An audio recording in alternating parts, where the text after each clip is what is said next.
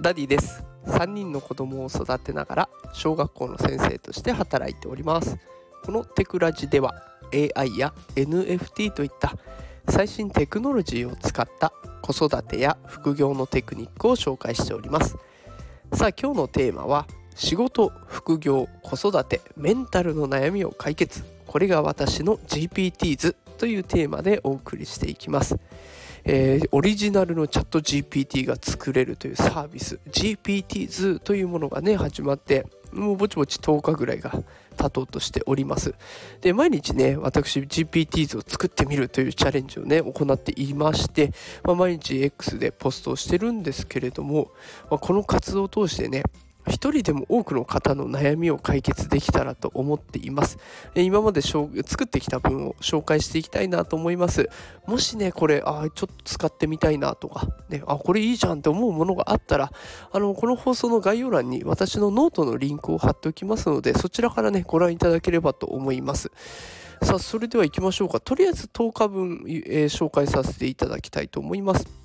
え1つ目、自己肯定感を上げるというサービスです。名前を Evening Muse と言いまして、まあ、1日ね、終わった時にチャット GPT と最後にその日の振り返りをします。で、その時にもうどんなにネガティブなことを言ってもいい気分に変えてくれるっていうね、そういったものを作ってみました。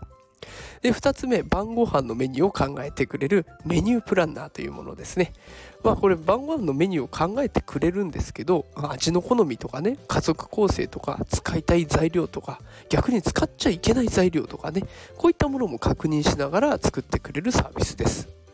3つ目宿題に困っている子を助けるサービスとして宿題サポーターというものも作りました、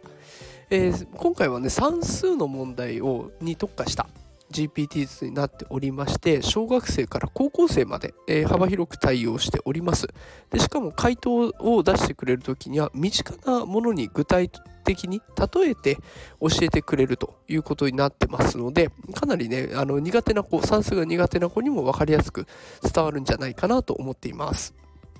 さあそして4つ目です。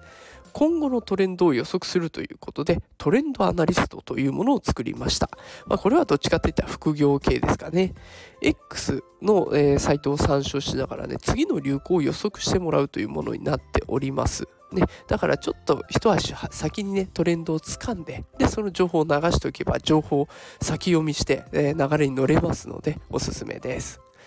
続いて今のシーズンにぴったりの、え忘年会の出し物を考えるというねイベントスパークというものがあります。あこれからねもうせっかくコロナも明けてでいろんなところで集まりができ出てくると思います。でそんな時にまあなんかやれと言われてもどうしようかなって困っちゃうといけないのでこういうアイディアありますよっていうところをね所要時間とか準備するもの具体的なやり方それとあとイラストも添えながらね紹介してくれますので、まあ、宴会シーズン突入前の今に見ておくことをお勧めしております。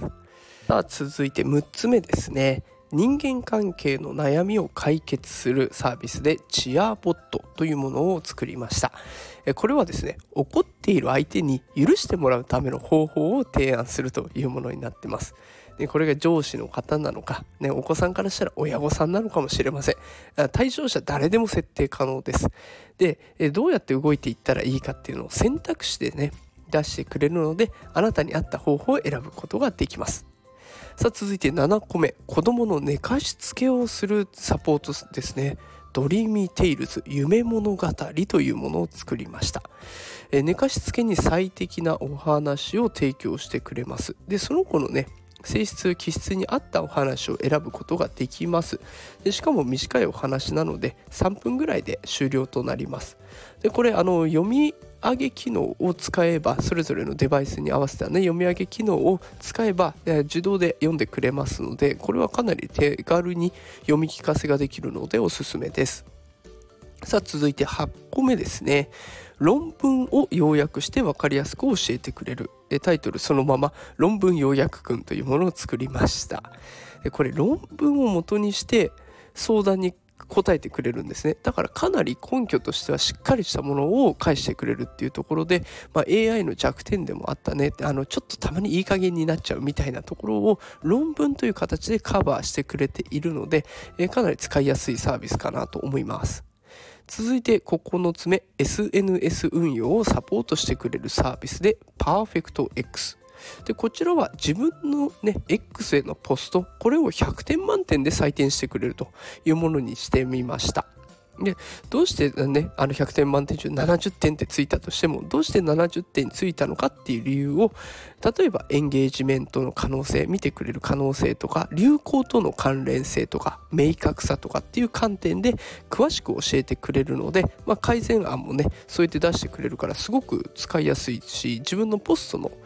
改善にもつながってくるのでおすすめです。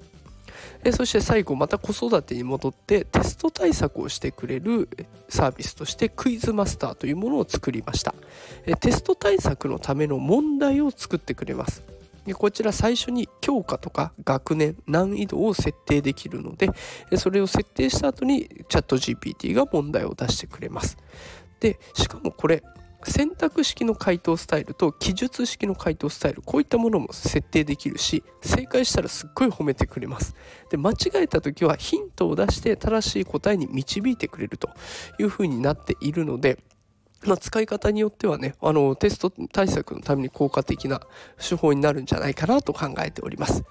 さあいかがでしたでしょうか、えー、今日はね私が作ってみた GPT 図について紹介をしました。もし1個でもね気になるものがあったら、えー、ぜひリンクの方飛んでみてください。放送の概要欄にノートのリンクを貼っておきますのでよければ飛んでみてください。ということで今日も最後までご付き合いくださりありがとうございました。働くパパママを応援するダディがお送りしました。それではまた明日お会いしましょう。さよなら。